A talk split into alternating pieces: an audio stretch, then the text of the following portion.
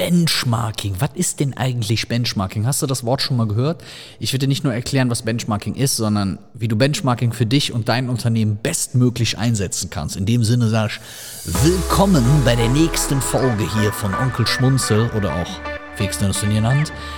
Und ich werde dir heute zeigen, warum Benchmarking so ein mega cooles Tool ist und warum ich das total liebe, das immer wieder auch für mein eigenes Unternehmen einzusetzen. Wir fangen mal mit was ganz Simplem an. Wir verwenden ja immer alle Begriffe, die kein Mensch kennt, die keiner versteht und wo keiner von uns Ahnung hat, was ist denn Benchmarking? Ich werde dir erstmal erklären, woher der Begriff kommt, weil da kannst du auf dem Schulhof oder auf der nächsten Geburtstagsfeier äh, den Dicken machen und allen Leuten erklären, dass du weißt, was Benchmarking ist. Benchmarking ist eigentlich etwas, was aus dem Handwerk kommt und teilt sich in die zwei Begriffe Bench und Mark. Bench ist sowas ähnliches wie so eine Kerbe und in Kombi mit Mark, also einer Marke, geht es quasi darum, eine Größe zum Beispiel zu messen. Wenn du dir jetzt mal vorstellst, wie bei so einem Tischler oder so einem Schreiner, der hat da so eine Werkbank und dann machst du dir so eine, so eine Kerbe, so eine Kerbe da rein, um dann herauszufinden, wie zum Beispiel, wie lang ein bestimmtes Stück Holz ist und andere Stücke Holz oder Metall oder was auch immer im Vergleich dazu bewerten zu können. Das heißt, beim Benchmarking geht es quasi darum, einen Vergleich von Leistungen, Gegenständen, Produkten, was auch immer, du kannst generell alles bewerten, miteinander durchführen zu können. Das ist erstmal die Grundlage, was überhaupt Benchmarking ist. So. Das heißt, da können wir hoffentlich ein Häkchen dran machen, da hast du verstanden, was Benchmarking bedeutet. Warum soll ich das denn überhaupt machen? Es geht quasi darum, dass du Benchmarking-Objekte, also zum Beispiel eine Konkurrentin oder ein anderes Produkt oder was auch immer, vergleichst und für dich daraus letztendlich ableiten kannst, welche dieser Dinge sind besser, schlechter, was kannst du daraus mitnehmen und wie kannst du dich dadurch auch auf ein anderes Level heben. Deswegen geht man bei der Auswahl von sogenannten Benchmarking-Objekten meistens davon aus, dass man Leute, wenn du jetzt zum Beispiel eine Personal Brand bist oder Produkte miteinander vergleicht oder vergleicht, die besser, weiter, größer, erfolgreicher oder ähnliches sind. Es gibt so ja so ein Institut, was sich mit dem Thema Benchmarking auseinandersetzt und ich bin extra für dich auch nochmal auf die Seite gegangen. Man kann nämlich Benchmarking ganz schön in verschiedene Phasen eingleiten. Eingleiten ist, glaube ich, da falsch. Eingleiten, das klingt ein bisschen pornös. Nicht eingleiten, äh, eingliedern ne? oder äh, separieren oder wie auch immer du das jetzt nennen willst. Ich habe mir die Phasen nochmal aufgeschrieben, werde dir das sagen. Es gibt also fünf Phasen, die im Benchmarking eine große Rolle spielen. Und ich finde es immer schön bei solchen Dingen, wo man manchmal nicht weiß, wie man die so angeht, genau zu wissen, okay, ey, Step 1, Step 2, Step 3 und so weiter. Ne? Gut. Also, das allererste ist die sogenannte Vorbereitungsphase. Also das heißt, da gehst du hin und beschäftigst dich vor allem damit, warum mache ich das überhaupt? Was sind so die relevanten Faktoren, die ich rausfinden möchte? Und die wahrscheinlich allerwichtigste Frage, wen möchte ich denn mit mir benchmarken? Also wo gehe ich denn hin und mache quasi sozusagen diesen Vergleich? Auch hier hilft vielleicht für den einen oder anderen von den Junges so ein bisschen, vielleicht kennst du noch so diese CPU-Tests oder Computertests, welcher Computer, welche Grafikkarte oder was auch immer ist am besten. Da gab es immer, das waren auch Benchmark-Tests. Da haben also verschiedene CPUs wurden miteinander verglichen. Also die erste Phase ist, du findest raus, wen möchtest du analysieren, was ist das Ziel davon.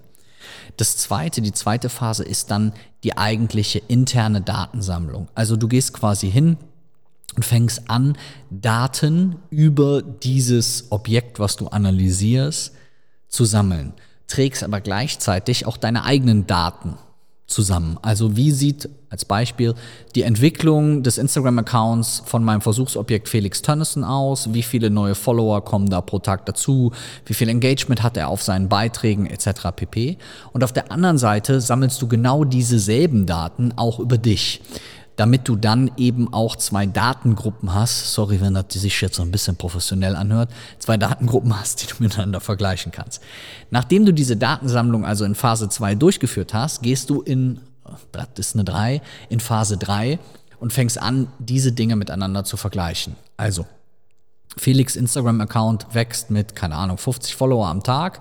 Mein Instagram-Account wächst mit 5 Followern am Tag. So. Also ich erkenne eine Diskrepanz.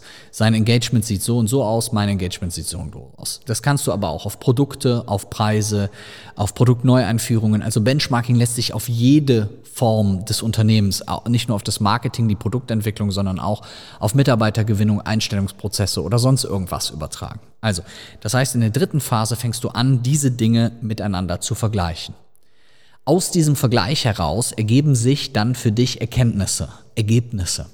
Und diese Ergebnisse kannst du wiederum nutzen, um daraus Maßnahmen zu entwickeln. Also hinzugehen und zu sagen, hör mal, ich habe erkannt, beim Felix ist das so und so, bei mir ist das so und so. Und wenn ich vielleicht an der einen oder anderen Stelle genauso schnell wachsen will oder eben dasselbe Engagement haben will, dann scheint es sinnvoll zu sein, folgende Maßnahmen durchzuführen, weil ich eben rausgefunden habe, dass Felix ebenfalls diese oder diese Maßnahmen rausfindet. Auch das ist eigentlich relativ simpel. Und die letzte Phase ist dann quasi schon, dass du in die konkrete Umsetzung gehst. Also, dass du anhand deiner Vergleichsergebnisse hingehst und sagst so, jetzt nehme ich mir die Erkenntnisse, die ich daraus habe und gucke mir ganz genau an, okay, das setze ich jetzt um, das setze ich um, das setze ich um, was ich vorher in den Maßnahmen für mich ermittelt habe. Also Worum geht's? Es geht darum, dass du so von den Besten lernen kannst, dass du dir die Vorreiter, die First Mover, die Großen, wie auch immer man das jetzt definieren möchte, in deiner jeweiligen Branche anschauen kannst und dann für dich ganz dezidiert entscheiden kannst, okay, was hat der gemacht, was hat der gemacht, was hat der gemacht. Und ich mache zum Beispiel bei uns beim Business Check, ich verlinke dir das mal, wo wir uns kostenlos das Business anschauen von Unternehmerinnen und Unternehmern, immer wieder die Erfahrung, dass viele das gar nicht machen. Die beachten ihre Konkurrenz, ihren Wettbewerb überhaupt nicht. Die haben gar keinen Blick darauf, wie der oder die im Markt agiert und lassen dadurch viel zu viel Potenzial liegen. Und das ist etwas, das lässt sich sowohl, wenn du jetzt Gründerin bist oder wenn du schon gestandener Unternehmer bist und machst sieben- oder achtstellige Umsätze, lässt sich das für beide anwenden. Du musst auch nicht zwangsläufig immer aus deinem eigenen Markt potenzielle Teilnehmer betrachten, sondern du kannst natürlich auch auf andere Märkte gehen, du kannst auch in andere Länder gehen, um dir da andere Benchmarks zu holen. Auch wenn du vielleicht in deinem Bereich schon relativ weit vorne bist. Ich sage jetzt mal ganz selbstbewusst, ich glaube, es gibt wenige Berater, Gründerberater, ähm, Startup-Berater, Unternehmensberater, wie man das nennt, die schon eine ähnliche Reichweite haben, wie wir das haben. Also es gibt welche, aber es sind keine Tausende. Das heißt, ich muss mir ja ganz genau, wie so Cherry-Picking nennt man das, die Leute raussuchen, wo ich denke, dass das eben Sinn macht, das miteinander zu vergleichen. Letztendlich geht es darum, dass du deine eigene Qualität verbesserst, dass du deine Prozesse beschleunigst, dass du Kosten reduzierst, indem du eben Informationen vor allem über den Wettbewerb gesammelt hast und immer deine eigenen Dinge sozusagen ins Verhältnis setzen kannst. Das kannst du auch auf Facebook Ads übertragen. Ne? Was hat der für Leadpreise? Wie kann ich das vergleichen und so weiter. Darum spielt eben diese interne Datensammlung natürlich eine extrem große Rolle, weil ich nur dann herausfinde, ähm, diese Vergleichswerte zu haben. Und man ermittelt dann einen sogenannten Gap. Also das heißt, du gehst quasi hin und weißt dann, okay, der steht hier, ich stehe hier, okay, das ist sozusagen die Differenz. Und überlegt dann, wie kann man diese Differenz potenziell ausgleichen, indem man bestimmte Maßnahmen sozusagen anstößt.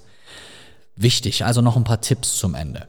Setz dir ein konkretes Ziel, leg dir fest für dich selber, wofür willst du die Benchmarking-Analyse überhaupt einsetzen. Das ist das Erste. Das Zweite, wähl die Objekte, die du mit dir benchmarken möchtest, ganz dezidiert aus. Such dir die raus, wo du denkst, dass die vielleicht auch einen Schritt weiter sind, dass die in ihrem jeweiligen Bereich gut besser sind. Das muss aber dann natürlich auch zu der Zielschiene passen. Also das heißt, wenn du dich jetzt mit Produktionskosten beschäftigst oder wenn du dich mit, mit Social Media oder mit, mit Facebook-Werbung beschäftigst, dann musst du dir da natürlich, dann kann der Benchmark oder das Vergleichsobjekt natürlich immer jemand ganz anderes sein. Es kann ein Branchenangehöriger sein, also dass derjenige oder diejenige das gleiche macht wie du, oder es kann jemand Branchenfremdes sein, also dass die Person was total anderes macht. Ähm, und wenn du dieses Benchmark gemacht hast, dann bist du nicht fertig. Da ist nicht so, gut, jetzt, äh, jetzt haben wir Feierabend, jetzt kann ich Pause machen und kann ich nach Hause gehen. Nein, leider nicht. Sondern du musst dann überlegen, okay, welche anderen neuen Vergleichsobjekte kann ich mir jetzt wieder suchen? Mit wem kann ich mich als nächstes wieder vergleichen? Und auch hier wirst du merken, dass es ein dauerhafter Prozess ist. Es geht nicht darum, letzter Satz, es geht nicht darum, andere zu kopieren. Es geht nicht darum, das Gleiche zu machen. Es geht darum, von den Besten zu lernen. Man nennt das manchmal auch Best Practice Analyse. Also von den Besten zu lernen, sich anzugucken, wie die das gemacht haben, die Unterschiede zu finden, herauszufinden, welche Maßnahmen lassen sich aus, diese, aus diesen Unterschieden ableiten und die letztendlich umzusetzen.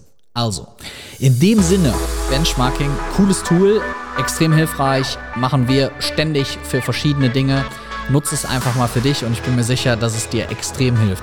Schreib mir doch mal in die Kommentare sehr, sehr gerne oder gib mir ein Feedback, ob du Benchmarking schon mal eingesetzt hast, wie du es eingesetzt hast und ob es dir geholfen hat. Würde mich freuen. In dem Sinne, bis bald. Dein Onkel Schmunzel.